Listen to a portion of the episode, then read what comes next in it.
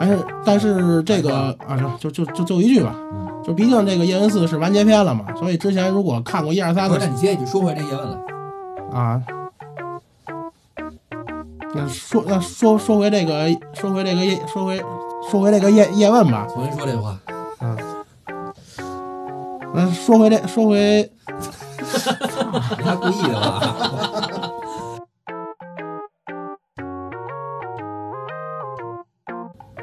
节目由喜马拉雅独家播出。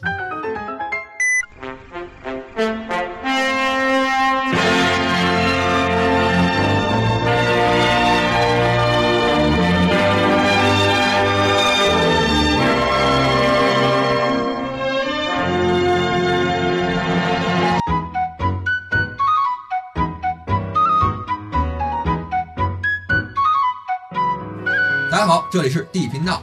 嗯，来说新闻节目咱们早点录，结果这个又变成晚知道了，对又变成晚知道了，来来回回的又晚了俩礼拜啊。还是先解释一下吧，解释一下为什么这回晚录了。先是包老师发骚是吧？嗯这样骚了俩礼拜，骚的厉害。然后今天啊，让小郭过来也补一下，咱们一块儿录一下新的这个新闻节目。嗯正式开始啊！二零二零年新的电影儿，首先就是万众期待的春节档。每逢春节档的时候，都会有很多电影进行提前预售。想去电影院看的小伙伴，可以听完我们这期节目介绍，然后赶紧挑选自己心仪的电影吧。嗯，先说咱们第一个电影啊，《中国女排》。中国女排是代表着体育强国的脸面，更是中国体育精神的骄傲。纵横体坛四十年，拿下十次世界冠军，不管男女老少，所有的中国人都对中国女排有着非同一般的感情。所以在国庆档的电影《我和我的祖国》当中，徐峥导演中间有一个小片段夺冠，还原了1981年世界杯激烈的比赛场景。这一回呢，中国女排将从所有女排队员所经历的一切开始，回顾中国女排的荣耀历史。这份与生俱来的集体共情与民族荣誉是其他影片没法比拟的。再看卡斯，更是神来之笔。巩俐饰演铁榔头郎平，黄渤饰演中年陈忠和，吴刚饰演袁伟民，导演陈可辛更是对比比赛录像，一比一的还原历史。值得关注的是，其中饰演女排运动员的女孩子们，大多数都是排球运动员出身。有网友说那个最应该去看中国女排就是中国男足，就集体给他们订票，让他们去去这个接受一下这这个教育去，学习女排精神。对对对，学习女排精神。过年的时候，咱就别提中国男足了，太闹心了，真的。是啊这个中国女排其实她已经提前预热了好长时间了，对，嗯，从好像半年前吧就开始差不多。各种新闻啊，各种，确实这咱们这强国精神嘛，要想从体育方面，也就是女排，好像那个东京奥运会是不是排球也男男排也没戏了？对，男排、啊男足都没戏了吧？现在中国男子八大球基本上都出局了，男不是三大球吗？手手球、水球什么都没戏了。曲棍球，对，那个篮篮球还是在这个资格，又又已经到这个资格赛了，就是直接晋晋级没戏了。然后好像是得跟十多个国家、二十多个国家有荣誉战了是吧抢不是不是生死战，对生生死屁啊！啊我看了一下小组赛，应该是跟加拿大、土耳其、希腊吧分在一组。你瞧分这几个，对，所以这个我我觉得嗯男篮我没什么那个发表意见的那个这什么我没怎么看过，但是男足我比较懂，因为第一场都是揭幕战，第二场就是生死战，第三场是为了荣誉而然后。永远有句话，留给男足的时间不留给中国男足的时间不多了。然后下一个新闻是悬疑加搞笑，《唐人街神探二》探案三三，吧，啊，三三三，《唐人街神探三》探案三，《唐人街探案三》。故事承接着《唐人街探案二》的世界侦探大赛，嗯唐人、秦风一行人将从纽约飞往东京，展开新一轮的破案之旅。上一轮关于世界第一侦探 Q 的悬念会在东京继续进行。除了王宝强、刘昊然原班人马依旧集结破案之外，第一部让人毛骨悚然的小女孩张子枫也将强势回归，阴影依旧。其实这其实这这系列我是个人是比较喜欢的。整体上从那个它是有有有悬念的，就是在你观观影过程当中，而且它揭秘的这个手法，也就是类似柯南这样有就是有反转。但有点闹腾，你不觉得吗？是你把那个宝强哥去了就不能显 得不那么闹腾了，是吧？我觉得第一部还可以，最后有一个张子枫的一个回头，我觉得那个还、啊还行。第二部拍的实在是太差了，第二部在美国那个实在是什么什么游戏那个对对对，那个实在是太差了。我估计第三部也好不到哪儿去。第三部啊，第三部有一个优势，就是他会请日剧当中很多超强的卡司加盟，比如说三浦友和、长泽雅美、浅野忠信，还有还有好多我都不认识。大大久保虾仁儿，老虾仁儿，我操！相马直树，中中中田英寿，中村俊辅，这么多老师怎么没有一个我认识的？那你认识都是石原里美这种，我苍井空，啊，曹景公生完孩子了，我操！苍井空都退圈了，你这都不带你玩儿，我们这圈里没有你。这唐人街现在不光是电影，还有连续剧啊。连连续剧啊，对，网剧应该是。嗯呃，说回来啊，在《唐人街探案》第三集的故事设置跟推理难度上，导演陈思诚也表示，此番嗯《东京之行》将比一二部更加充满悬念，采用本格推理的形式，推理难度继续加大。是吧？嗯，二零一八年春节档的《唐人街探案二》以三十四亿的票房总成绩位列第二，在二零一九豆瓣电影榜单上，《唐探三》更是成为二零二零年最值得期待的华语电影第一位。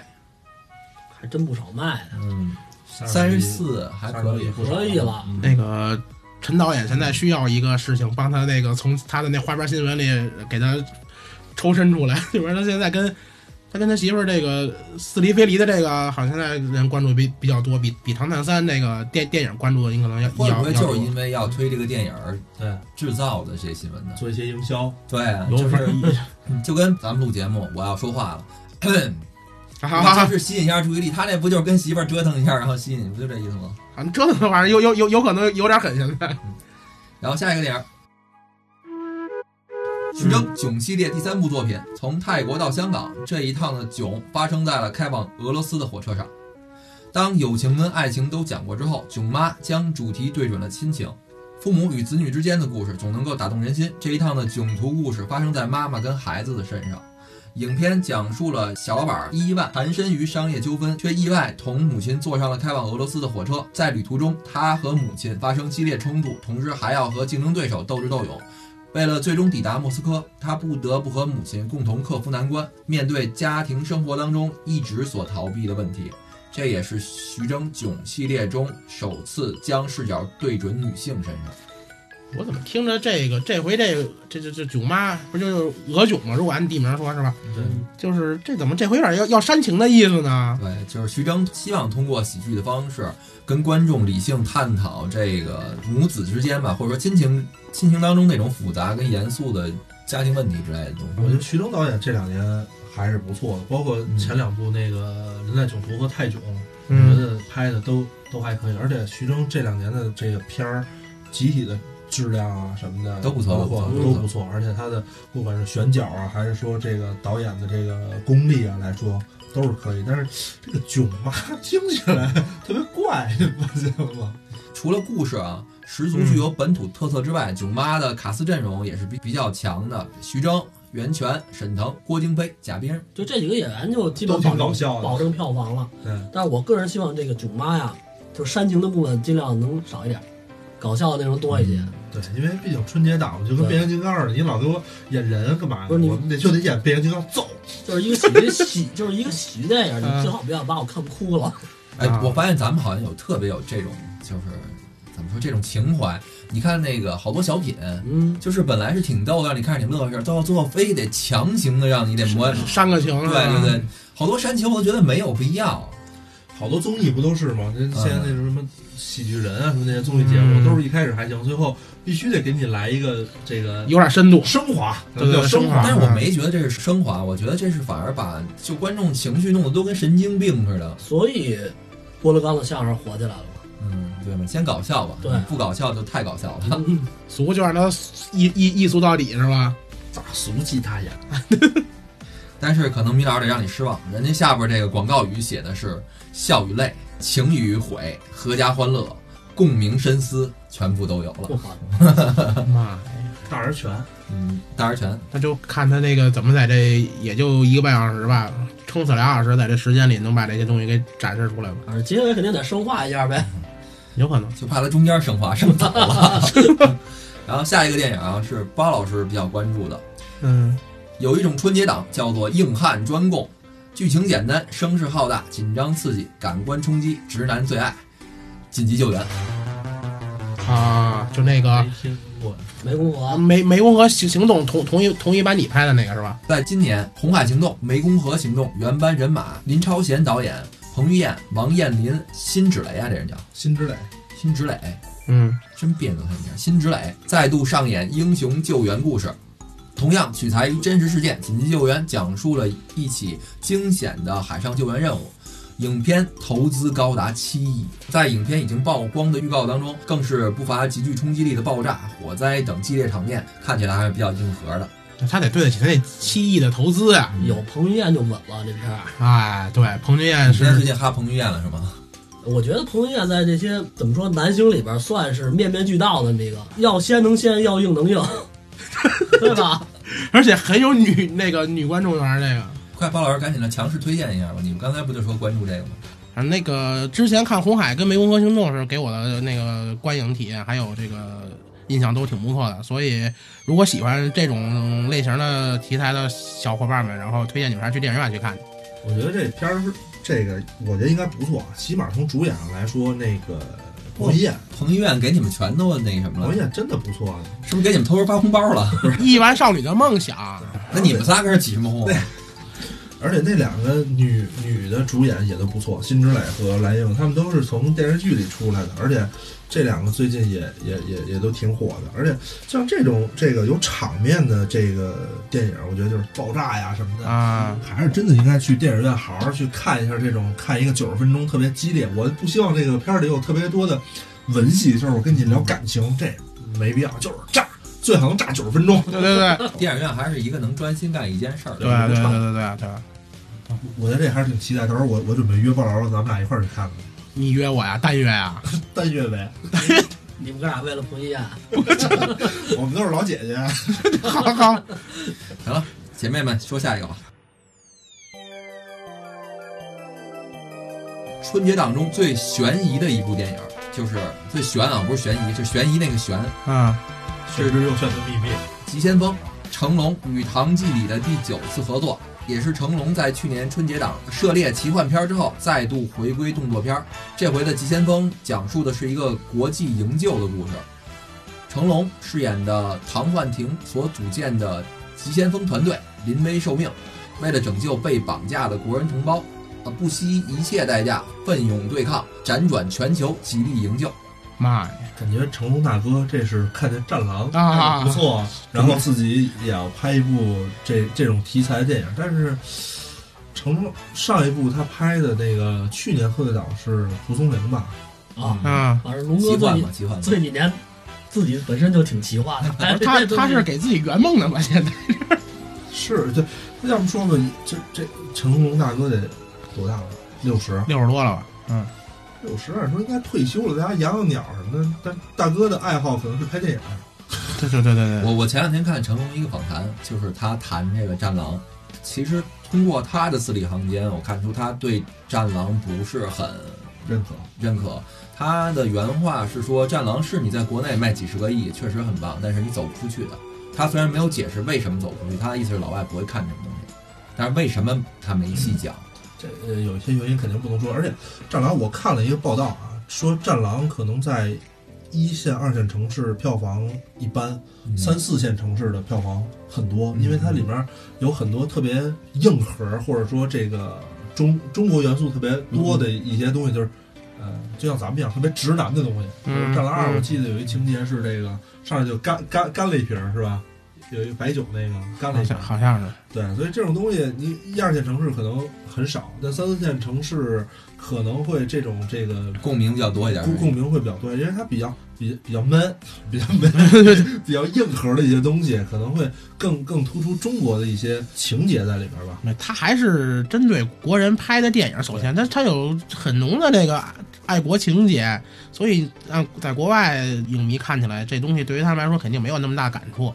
而且我觉得成龙说这个话吧，要是其他人说，可能我都不会提了。他说，我觉得还是至少在华人圈里边，他是最有发言权的，因为毕竟他拿了奥斯卡终身成就奖，对是吧？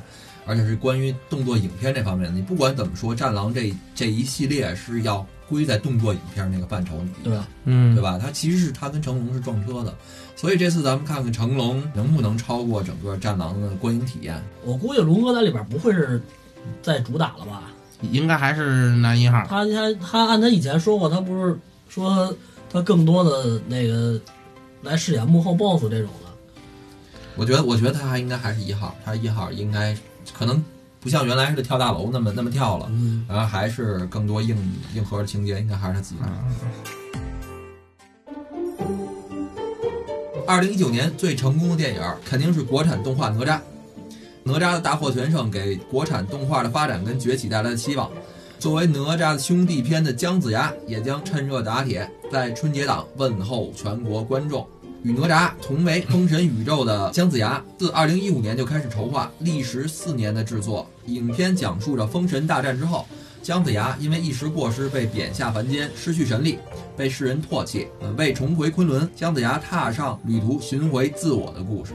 因为那个传统封神榜应该是从这个周朝推倒商朝之后，封完神就就结束了。是姜子牙没封神，对啊对，他嗯就是讲的没封神的故事。其实这点是原版里对，边的，他只是借了一个封神榜的一个背景。对他编他给你编为什么没封神，对对吧？对对，这还是我觉得还是挺期待，因为之前有那个呃，不管《大圣归来》之前的还是哪吒，这部嗯姜子牙应该也是这叫国产动画的这个宇宙里吧对的的一部，我觉得还是挺期待，应该去看看。不过我觉得本来我我以为啊，这个这个哪吒完了应该是达西，啊，打击猪八戒呀什么的能出来，没有呢他还是姜子牙那个宇宙里边。嗯，还继续说，对于姜子牙啊，我们往往都会以为是一个白发老头，毕竟人称姜太公。但在动画电影《姜子牙》当中，这个姜子牙却颠覆了大众的形象，被称为最帅大叔，是一看起来还是相对年轻的。我还以为是个小姑娘呢。嗯，不管是画风、故事，或是封神宇宙的设定，都比较有吸引力。如果把姜子牙看成纯动画片儿，准备带小朋友一起观看的家长们，可能得再等等了。这个虽然哪吒呀、姜子牙都是动画片儿，但实际上故事并不太适合小孩观看。孩儿看是吧？这两年好像中国的那个成人动画，嗯国产成人动画嗯，确实有多成？我觉得是动动漫就是中国家长对动画这块儿有有还有一点误解，嗯，就是他们在他们概念，只要是动画片儿都是给小孩儿看的，嗯他分他并不会自己分类说哪些动画片儿是适合成人观看的，在他们印象里，所有动画片儿都是小朋友。你说这我还能理解，尤其在咱们这文化体当中，还有一更过分，就是我们把科幻片儿也归为少儿文学。嗯，刘慈欣得的奖全是少儿奖，多少多少届的儿童文学奖。嗯姜子牙也是我二零二零年挺期待的一部，因为就是介于之前《大圣归来》啊，包括这个、呃、哪吒那个纳托，嗯对吧？而且这两年中国有几部动画都不错，比如去年不光是那个哪吒，还有那个《白蛇缘起》，我不知道你们看了没有？嗯，那那个拍的也挺好成人动画吗？对，啊，我没看过。然后那个之前不管不管是《大圣归来》也好大圣，归来还是《大鱼海棠》，包括《大护法》嗯啊、都都是挺不错的。小伙子没少看呀，这个对，然后后面的话，姜子牙，我觉得这个给中国那个动画未来越走越宽，而且也可也会越来越好。而且中国这个中国人也也真的以前都觉得中这动画片都得看日本的嗯或者美国的，嗯，现在可能就是我们自己拍的，我我会花花钱去去电影院去因为看。我们这代孩子有严重的小人书情节，是所以其实它动画化我们是比较受众的，就是在我们的意识当中，我们是看它比较亲切的。对，但是之前确实好故事还是少，还是少。没错，其实我觉得就像咱咱们国家这么多的这个神话故事，不管是《西游记》啊，还是《封神榜》啊，或者《山海经》啊，或者说这些所有的这些东西，它都有好多好的故事嗯能能来去讲。那我们其实可以去发挥，借用一个背景，然后去去去去去创作一些好的故事，然后让让大家来看，其实没问题。所以说。中国之前一直没没有出好的动画，就很奇怪嘛。就是我们看的好多好的动画片，可能都是都是那种真是小孩看的动画片，包括之前我们看那个《天书奇谭》，我觉得那要拍成电影，应该我我觉得咱们也应该都都会去看吧。然后说下一个了啊，如果姜子牙不适合带着小朋友们一起看的话，家长也别愁，毕竟还有春节档必备《熊出没》。今年春节，熊二、熊大和光头强依旧风雨无阻地陪伴小朋友们继续前行。在第七部《熊出没》系列电影当中，这一次《熊出没》要走的是疯狂动物城的世界观跟路子，还将聚焦网红主播这一社会现象。至于好不好看，这就是只要孩子高兴，啥都不算事儿吧。熊出没真是，这你也能聊两句吗？熊出没真是一个纯小朋友看的电影。嗯，既然是你也纯看来着没看懂？我真没看，懂 纯小朋友看电影，要我说你就不要再影射一些社会现象或者什么的了，嗯，就纯欢乐、纯砍树就完了呗。就说一你还大马趴，你给小朋友影射什么网红啊或者什么之类的，他也嗯他也看不明白啊。嗯谁告诉你的？小有有的小朋友这可能看明白，八九岁那个能看明白，能看明白这个，他就不看《熊出没》那不我还看我还看过《熊出没》呢。而且说白了，这种影片啊，其实最会圈钱了。为什么呀？比如我带我儿子去看去，买两张票。得买两张票，万一我跟我媳妇儿一块儿去，就是三张票。嗯，他是合家欢嘛？对一拖二，一拖三，那这样的话，我是导演，我就能解释了。你儿子不能自己去吧？你得带着你，你跟你媳妇儿吧。你跟你媳妇儿给有点你跟你媳妇儿能看懂的内容啊。而且这个现在就是说有这元素，他并没说这元素占占占多大比例，他兴许就是一两一就是一两个镜头过去了，只不过就博大家一一一一乐嘛，对吧？是。而且现在的五六岁孩子包老师，你要求太高了，人家博大家一乐对吧？你还是一一一一，还得三个。三口人嘛，三口人看这不一一一乐嘛，对吧？而且这个现在五六岁孩子懂直播的挺多的，你没看那些之前走光的那些抖音的，不都是五六岁孩子给自己妈拍进去吗？他要是《熊出没》真的，那是故意的。那个有有有些真不是。今儿刚看完新闻，嗯，就是韩国有一个叫什么妈妈摄妈妈偷摄，好嗯像就这个吧。你在那个那个油管上去搜的话，有好多小孩儿拍偷拍他妈，完各种的东西。实际上都是设计好的。嗯，我看那个新闻上说是小孩为了博眼球，为了博赞，嗯，所以他现在孩子但是但是咱不知道啊，他不知道到底是不是有人在炒作、在在营销这个东西。不好说现在。呃，《熊出没》他要是真能拍成《疯狂动物城》那样，我觉得他也算是一大成功了。不可能，我就明确告诉你不可能。好，接着说下一个，《美丽人生》。继《龙猫》《千与千寻》《海上钢琴师》等经典电影在内地重映之后，又一部经典电影 4K 修复版再登大荧幕，豆瓣评分九点五，Top 二百五第六位，曾获得第五十一届戛纳电影节评审团大奖、第七十一届奥斯卡奖最佳外语片、最佳男主角、最佳原创配乐。截止一月十号的那个票房是三千万，就就是将将突破三三千万啊。这还行，我觉得。回去我得跟我妈说，他网名拍电影了。这个《美丽人生》啊，简单说一下吧，是一部二战题材的电影，应该没有人没看过吧？但是是一部伟大的喜剧片儿。呃，影片讲述了一对犹太裔的父子被送进了纳粹集中营，父亲利用自己的想象力跟瞎扯，说他们正处在一个游戏当中。最后呢，呃，父亲让儿子童心没有受到伤害，而自己却惨死在集中营里边儿。喜与悲，谎言与真相，天堂与地狱。原本严肃的战争电影，多了一份不可增的戏谑与悲凉。《美丽人生》颠覆了战争电影，更让我们深刻的看到幸福生活的本质跟意义，是无数人心中当之无愧的最佳影片之一。这个你们这张欠了二十三年的电影票，是时候该补上了。啊，那个郭老师去补去吧，我好像对这玩意儿不太感冒。这个确实是一个经典老片儿，也是一个能跟《海上钢琴师》啊什么的抗衡的一个一个老片儿。但是这么频繁的老片儿，那个四 K 修复再上映，我觉得包老师在说那个票房成绩之前，我也不太看好的。我觉得情怀饭差不多了。反战类反战题材电影，其实现在上映挺好，省得第三次世界大战真打起来怎么办？那你应该多往伊朗那边发一发，美国人多看看，别那种。特朗普先跟先看看吧。然后下一部电影啊，一月份怎么能少得了爆米花电影《变身特工》？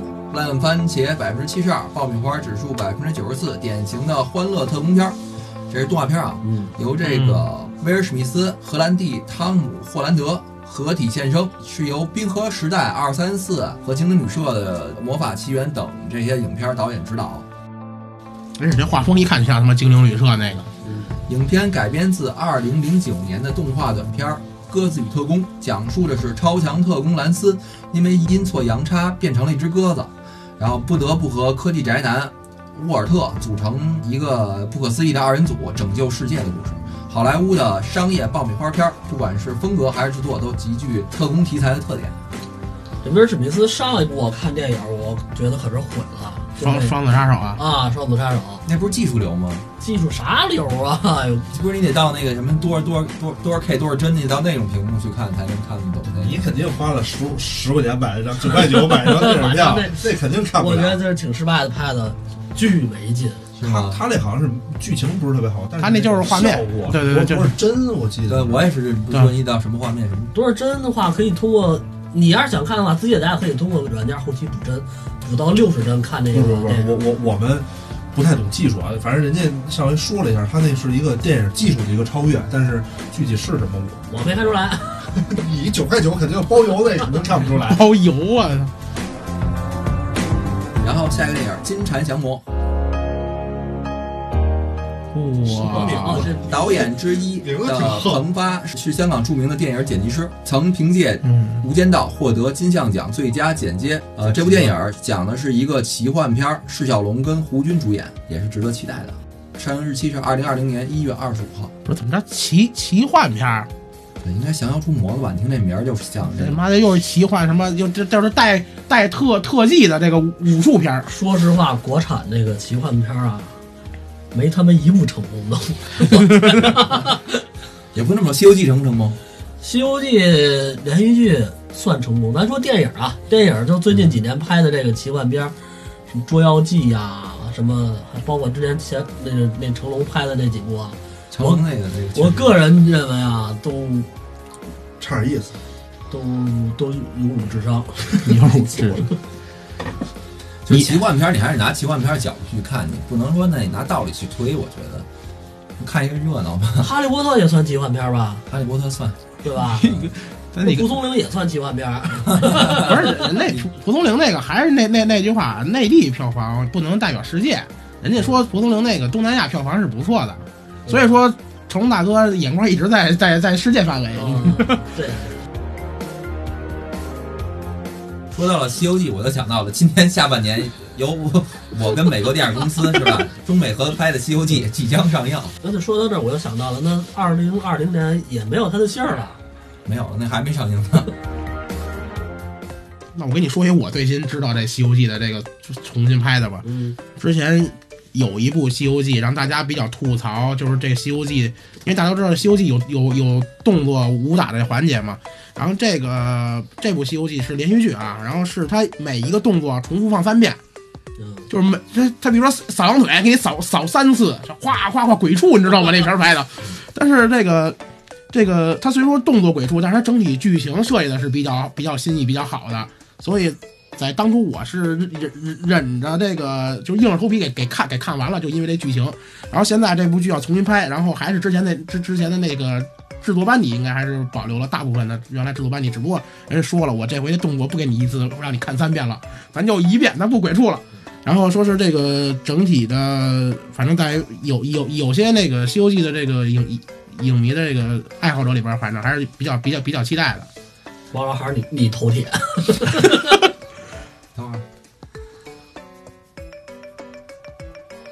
你那喘气儿声是吗？我们老听人你打呼噜似的。是啊，我你轻点喘气儿行吗？你这喘气儿声太大了，这 这就背过去了。这是背过去了吗？喘气儿声比说话似的大。拿嘴呼吸吧，要不然。对，拿嘴吸吸，别拿鼻子了。说完了春节档即将要上映这些电影啊，咱们回顾一下之前上的《叶问四》，票房破了十亿，官方称创造了正宗功夫片的最高纪录。来自猫眼影视一月十一号发布的最新消息，由甄子丹主演的《叶问四完结篇》在一月十一号十五点五十七分四十五秒，票房突破十亿，成为中国影史上第七十四部十亿电影。嗯，呃，该片儿自二零一九年十二月二十号上映至今，已二十三天，二十三天十亿。而且本身他打破了那个叶问这部系列的这个票房记录了。说叶问好像在国外也是挺火的，对，好多外国人都喜欢中国的那个动动作的这个片儿嘛。这不算完结了，叶问就。对甄这个子丹老师岁数也稍微稍微大了，嗯，总体来说，这个评分还是挺高的，豆瓣儿评分七点二，猫眼儿评分九点四，淘票网评分九点二。哎，其实说到这个评分，刚才好像包老师跟我念叨了一下，就关于这个评分是不是有有质疑？是那个刚才跟托老师简就是就我们俩简单聊了两句，就有关中国现在有些平台这个评论或者说是评分是能改的这么一个现象。嗯，嗯操作，对，会会有一些团队去操作。然后比较对比较对比的就是《流浪地球》跟《庆余年》，嗯流浪地球》典典型的就是高开低走，高开低走，对评分就是刚开始好，刚刚开始挺高的，然后后来就就就低下来点儿。嗯，然后这个没有消息说是有团队专门在做第一场，对对对对，嗯。然后那个《庆余年》呢，等于就是低开高走，一开始就五点几分，然后现在慢慢的涨到八点多了。有人推测，这庆为为什么呢？就是《庆余年》肯定会有很多粉粉粉丝到到之后看这个评分太低了，不行，但我必须得把评给刷上去呀。然后会有一一些粉丝去这么干，估计肯定也有团团队去操作这个事情。就关于带风向这件事儿是一定存在的，这我相信是一定存在的，因为我们都能想到这个办办法。你要说这个本来评分不好带高我能理解，那这评分好往低了改是什么意思？其实我觉得包老师说的这两部剧啊，一个高开低走，一个低开高走，嗯都有它的必然性。嗯嗯先说《流浪地球》高开低走，嗯流浪地球》从没上之前就已经开始炒特别火了。嗯完了，等它到了上的时候，这初期一段，它确实这个质量还可以。嗯嗯，这这个阶段，它会是会一直高，然后慢慢看的人越来越多了。对，那个有很多不感兴趣的，对不感兴趣的也来看了，然后一一些这个对这个影视质量要求高的人也来看了，呃，自然它会评分，我觉得它会缓慢的下降。庆余年呢是低开，首先国产连续剧还是怎么说呢？不能说穿越吧，它这个后来剧情看了，咱就先说穿越，它但是后来不是穿越啊。这种剧从往从往常来看啊，它一开始基本上都是低的，然后等你慢慢看进去了，我也看《庆余年》了，就是我个人评价啊，就是你慢慢看进去以后，你会发现这个剧其实还行。拍的还不错，还可以，它能让你看进去，不像那个之前那些辫子戏啊什么的，越往后越无聊。它确实是有往高走的这个资本，团队操作我觉得太正常了。所有的剧只要是但凡是有人能评分的，所有东西都会有操作。所以我一直不把这个评分当回事儿，尽管我可能每次都会念一下这个，嗯但是肯定是念一下。那说回这个叶问这电影吧，呃，如果这你看了吗？我没看啊，没看你说回叶问啊？因为我一二三我没全看完啊嗯。就是如果要是有小伙伴们一二三都看完的话，还是建议大家去把这个四看了去，因为毕竟它叫终结篇嘛。然后看看这个叶问四最后该该该打谁了吧？叶问四最后是去一个军营里跟一个美国教官打，然后他抢美国教教官是叫特朗普吗？咱这套路啊，前几集还不是日本军营还打，啊，对 对啊，霍元甲霍元甲也打老美了，其实。我我我特别期待的就是第第二部、第三部里，泰泰森森不是出来了吗？嗯但是跟泰森没玩命。对，其实我还是挺期待他跟泰森，不过我觉得真要跟泰森打，可能泰可能泰森 咬他，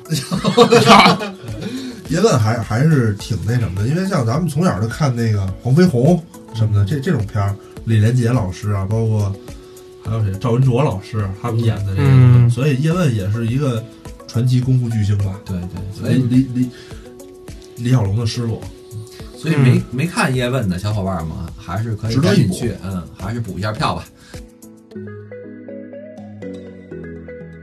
然后 DC 新版蝙蝠侠开拍嗯，，DC 新版的蝙蝠侠于近日正式开拍，有网友拍到了罗伯特·帕丁森和科林·法瑞尔两个人出镜，两个人分别饰演蝙蝠侠跟企鹅人。除了帕丁森跟法瑞尔，还有帕金森，帕丁森嘛，不是？呃，对，除了帕丁森跟法瑞尔，还有佐伊·克拉维茨饰演的猫女，保罗·达诺饰演的谜语人，然后等等吧，这些明星也都出演了该片儿。导演是马特·里夫斯，他拍了《星球崛起二三》跟《科洛佛档案》。嗯，克洛佛系列他拍的，对，呃，不是只有《克洛弗档案》是他拍的，不是系列。然后星，球崛起他拍的，对该影片将于二零二一年的六月二十五号北美上映。说到蝙蝠侠这电影，我觉得啊，它的内容我现在都不关注了，我只关注它最终的票房是蝙蝠侠赢了还是小丑赢了，这很关键。但是差两年呢。我觉得这这到最后一定会成为一个话题。嗯，但是差两年呢。我觉得，我觉得我要是这个当时这个电影公司，我应该让他们两个哎近竞争一下对，竞不是竞争，其实这是一话题。你看看这，你要看看那个怎么拍，对，对吧？它中间还是隔了中间隔两年时间。那我觉得蝙蝠侠干不过小丑，就个个人推测啊我们走着瞧。啊，对，因为这个讲正面英雄的太多了，讲反面英雄的这个确实是比较少。然后下一个电影《阿凡达二》曝光了首批概念图，这啊番提二之八一老爷，这八一老家的手抓饭好吃。导演詹梅詹姆斯·卡梅隆在今年的 CES 会展上分享了电影《阿凡达二：水之道》的首批概念图，然后再现了梦幻美丽的潘多拉。这个照照片我看了看，嗯感觉不是特别惊喜老，兄弟要开始融资了，啊，确实是像。然后他说了啊，该影片将于二零二一年的十二月十七号在北美公映，哎呦反正没谱呢，我估计还得再延期。天呐，嗯，好像是说是这个要回不是回潘多拉星球了吗？等于回回老家的故事。嗯，然后还有一个国产的大片儿，呃，高群书执导的《三叉戟》，官宣了阵容。这个高群书执导的警匪动作片《三叉戟》宣布杀青，同时曝光了剧照以及演员阵容，有什么黄志忠、姜武、郭涛、欧豪、韩庚、董永、金世杰、魏晨、邢家栋、苏欣、徐丽、包贝尔、周云鹏、黄璐等等等等吧，一堆人。哇，人还挺多。对，影片改编自现役警察作者吕征所著的同名小说，讲述着黄志忠、姜武、郭涛饰演的三名老警察，均均已面面临着退休或者退居二线，却意外地卷入一个金融骗局，成为尖刀插向犯罪集团。影片预计二零二零年内上映，国产的警匪片其实还凑合的，还嗯，还行。重案六组 但是我个人不，我个人我个人不喜欢包贝尔。啊，哎，包但包贝尔应该是一配角。我看了，我看了眼主角主角的阵容啊，那个黄志忠、姜武、郭涛这三个应该都是黄志忠是奇葩说那个吗？不是？你那老吗？黄志忠是人间正道是沧桑，啊，三条大路走中央，善恶到头终有报。后边什么来着？然后接着说下一个啊，这个，呃，刚才说到那个蝙蝠侠了，就是提一个小丑吧。北京时间一月十三号晚，二零二零年第九十二届奥斯卡金像奖公布提名名单，小丑以十一项提名领跑，超越蝙蝠侠、黑暗骑士，成为奥斯卡提名数量最多的漫改电影。然后，爱尔兰人、好莱坞往事、一九一七均获得十项提名，紧随其后。这个现在是只是提了一下名，他们最多的还是小丑。这评分也太高了，评分九点六吧，好像是一直都你刚才说评分不重要呢，是。那得那个大众影影影，我那意思是小丑就一直没下去，就一直那么高。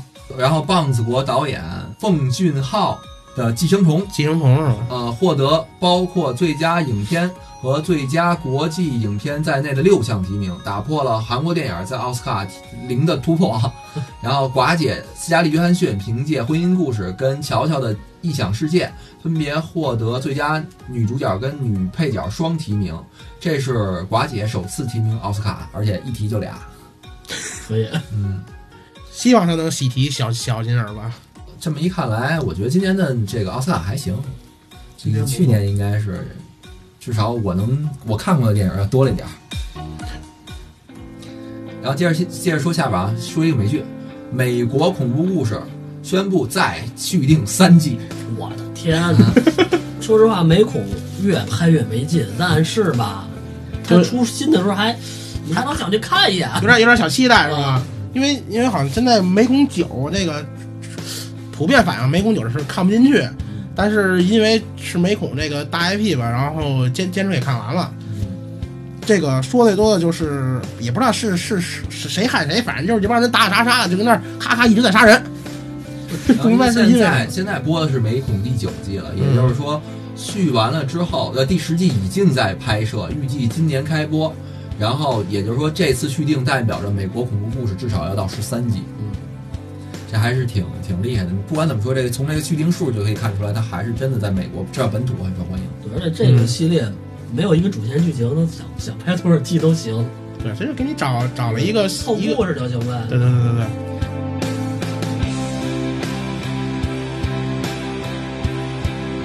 然后 HBO 近日发布了《西部世界》第三季的定档预告，本剧将在当地时间三月十五号、北京时间三月十六号上午正式回归。然后第三季将延续第二季的故事，讲述着机器人叛乱并逃出西部世界主题乐园，来到真实世界的故事。在第二季中，机器人主题公园发生惊天巨变。第三季女主角 Dolores 等仿生机器人来到不一样的环境，等待他们的是未知的命运。原剧的制作人表示，第三季最棒的地方是我们抛弃了隐喻的概念，而是按照世界的本来面目去处理故事，而现实世界就是一个巨大的烂节目。我感觉要烂尾这片儿。我怎么感觉他好像跟最开始第一部的时候说的不一样了？第一部还说拍各种公园，没有侏对啊罗纪，有这有那的，嗯现在怎么这个一个故事没完了？啊，它它是延续了第二季，就是又乐园里的机器人来到现实世界里边的，然后故事等等于他要披露，就我觉得他要弄成社社又要反映一些社会问题，第二季的时候已经出现这个问题，就是好多梗跟好多概念是第一季里边有过的，嗯他再去嗯换一个角度讲，或者说再去换一个手法去拍，感觉上这个小诺兰已经没什么新的东西了。完了，你第三季还这么玩儿，不就我我觉得机器人它这个机器人的这个深度已经被过度消费了。你不如你换一个别的东西让对啊看热闹。我觉得你这第二季差不多这叫什么德洛伊斯就结尾就完了，要不然你给我拍德美丽德德美丽德美丽完了，你给我你给我展现一下公园里其他景区啊，对对对对。对吧？你又把它弄到现实社会了，我再演一顿，我觉得要烂。可能我们都不太看好，但是虽然不太看好吧，但是估计还是会看。他第三季是讲的有小粉是吧？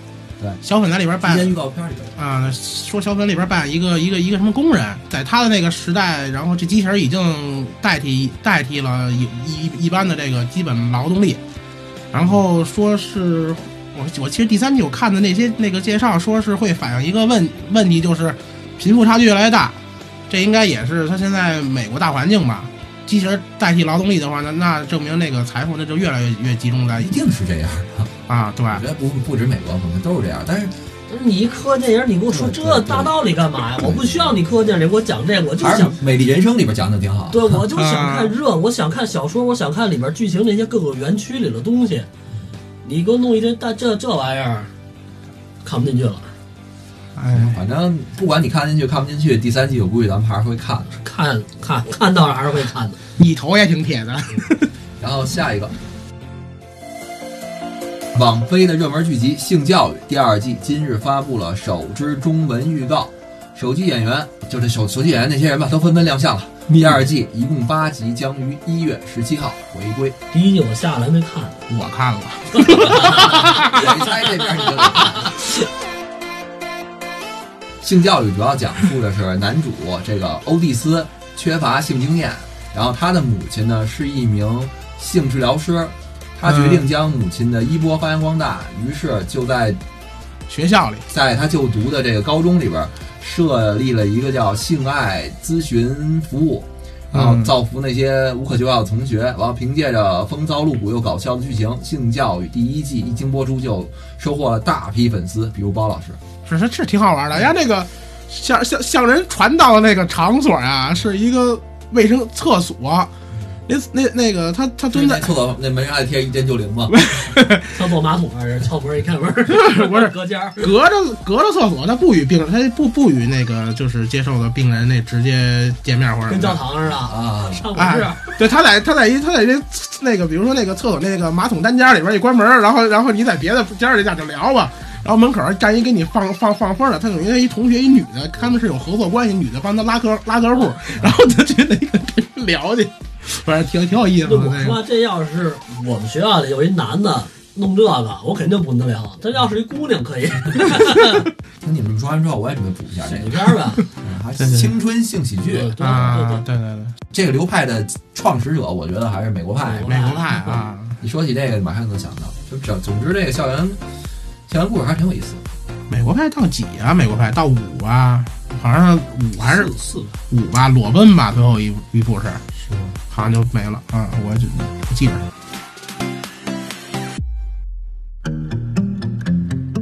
这个导演詹姆斯要指导民谣巨星鲍勃迪伦的传记片，甜茶。提莫西·查拉梅将扮演年轻的鲍勃迪伦。鲍勃迪伦是美国一代摇滚民谣巨星，同时也是名诗人，还获得了2016年诺贝尔文学奖。鲍勃迪伦在高中时就组建了自己的乐队，在就读大学期间对民谣产生了兴趣，在学校的民谣圈子演出，并首度以鲍勃迪伦的艺名儿作为名字。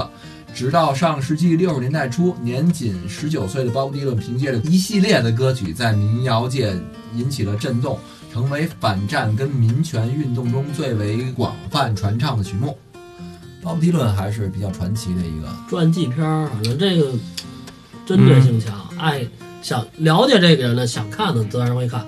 哎，你发现吗？其实这个电影现在我我都发现，国外国外的片子也都是有套路的。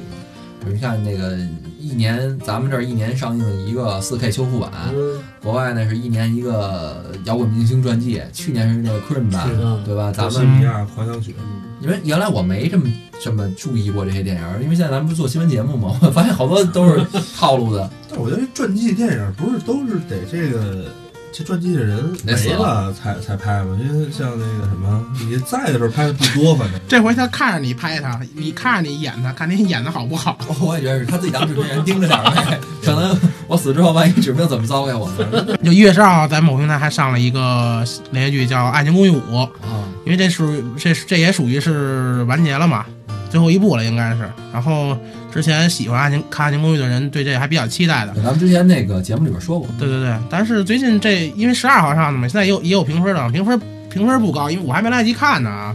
这两天确实身体不太好，然后等过阵儿我补补补完之后，然后再跟大家说说这个《爱情公寓》到到底怎么样吧。就从我个人的这个角度来说，但是这个爱爱为什么说这事儿呢？这个《爱情公寓五》，反正某平台又玩的也狠的，就是有会员提前那个观影的这套餐，又来这个，又来这个，对对对，等于是二十还没骂的很，啊。爱奇艺呗，哎呀，这就没有没有意思了。你这个这个 对对这都个得声讨他们。好像是是是哪个平台，高老师？爱奇艺，然后就是他在就是还差十五集的时候，他给你来一个来一个提前观影套餐，就是三块钱看一集，三块钱一集或者二十五块钱就包邮，老板。抖音家又玩这么比较欠的一个东西，反正必必须确实得在节目里声讨一下这个某这某平台这个。因为我是没没花钱看过啊。嗯，我是觉得，如果你要是舍得为这个剧花这个钱，我觉得也无可厚非吧。为什么大家那么大意见？我其实没明白。因为我已经花了一份钱了，对，你花什么钱？免费的吗？不是，我们会员啊。会员啊，他是这样会员。你，只是免广告。啊。不是。会员提前看六集会员啊提前看几集，啊。完了会员网之外又给你花你花钱看 VIP 几集。中 P 对，这就有点过分了。而且他这个咱们是会员，他会员条款明明写的是那个跳过跳过广告，嗯，但他并不是跳过所有广告，不不不跳过推荐，他中间在中间还会还是有广告。就吃相太丑了，是这意思吗？是吃相太丑，之前有人告过爱奇艺，还是什么啊，就是说他这会员问题，就是我买了会员了，嗯完了你只给我跳过开头了，没给我跳过中间，嗯法院判赢了，赔了三十块钱，嗯，但是但是网站并没有改，因为这个这这个确实金额比较比较少，这是其一，其其二这个没有那么多人跟他较较劲去。我我我我替这个视频平台说两句啊。视频平台的那个盈利的方式，广告是一大块，出去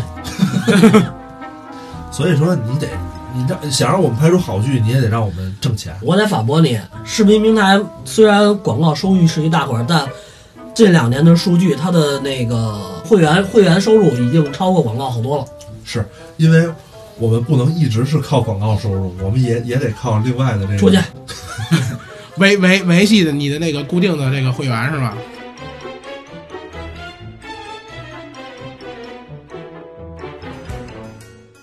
其实我我都能理解啊，就是小郭这边是就是替这个视频平台解释，但是米老师这边呢是替这个会员们去鸣不平嗯，所以这就说明一个什么问题？就是你不管你是做什么，只要你是服务行业，你就应该用把用户的感受放在第一位。就是你不管你你不管你收费是多少，你一定要给用户让他感觉他花这个钱是值得的。哎，说完这个新闻节目了，然后咱们也总结一下吧。新的一年啊，也是年关底下了，我们呢这个几位主播呢也给大家弄了一个这个福利的群，想给大家大家置办点什么年货物的，是不是？嗯咱们也这个给这个亲朋好友，当然给我们几位主播，我们也没有什么意见，是不是？对吧？我们这个组丈母娘啊，什么小媳妇儿啊，发发点那个快递啊，对，我们组织了一个这个群，大家可以在里面呢，这个呃，跟我们一起抢抢货。从昨天啊，我建完咱们这个内购群，这个第一个下单的是我，我买了一包纸巾，然后你挺费纸啊，然后第二个下单就是米老师，大户直接买了三个大礼包。完我问他你买那么多大礼包干嘛呀？他告诉送丈母娘，也不哪儿那么多丈母娘可以送。哎，那谁知道他这个私生活是吧？你不，你怎么在这节目里能把这事儿说出来呢？嗯包老师就等着你的那个大礼包。我跟你说，先预备好大礼包，丈母娘肯定马上就出现。我觉得现在如果您就这时候了，他他要是跟我谈朋友，肯定就图我们家大图我们家大礼包来的，不能这样。咱们简单说啊，就是我们弄了一个听友的福利群啊，希望大家没事儿喜欢购物的，或者你身边大姑娘、小媳妇儿喜欢购物的，都给我们拉到群里边，咱们一块儿开心的抢货。想进群的小伙伴儿，我把托老师的微信放在节目简介里，呃，你直接加托老师微信，跟他批买交易就可以了。我给你拉进那个群里边。好，感谢大家收听啊，咱们下期节目再见，拜拜。拜拜。今天的节目到此结束，希望喜欢本节目的小伙伴和听众们可以在喜马拉雅 APP 上搜索“地频道”，每周我们都会定期更新节目，不见不散哟。奥利给。奥利给，加油！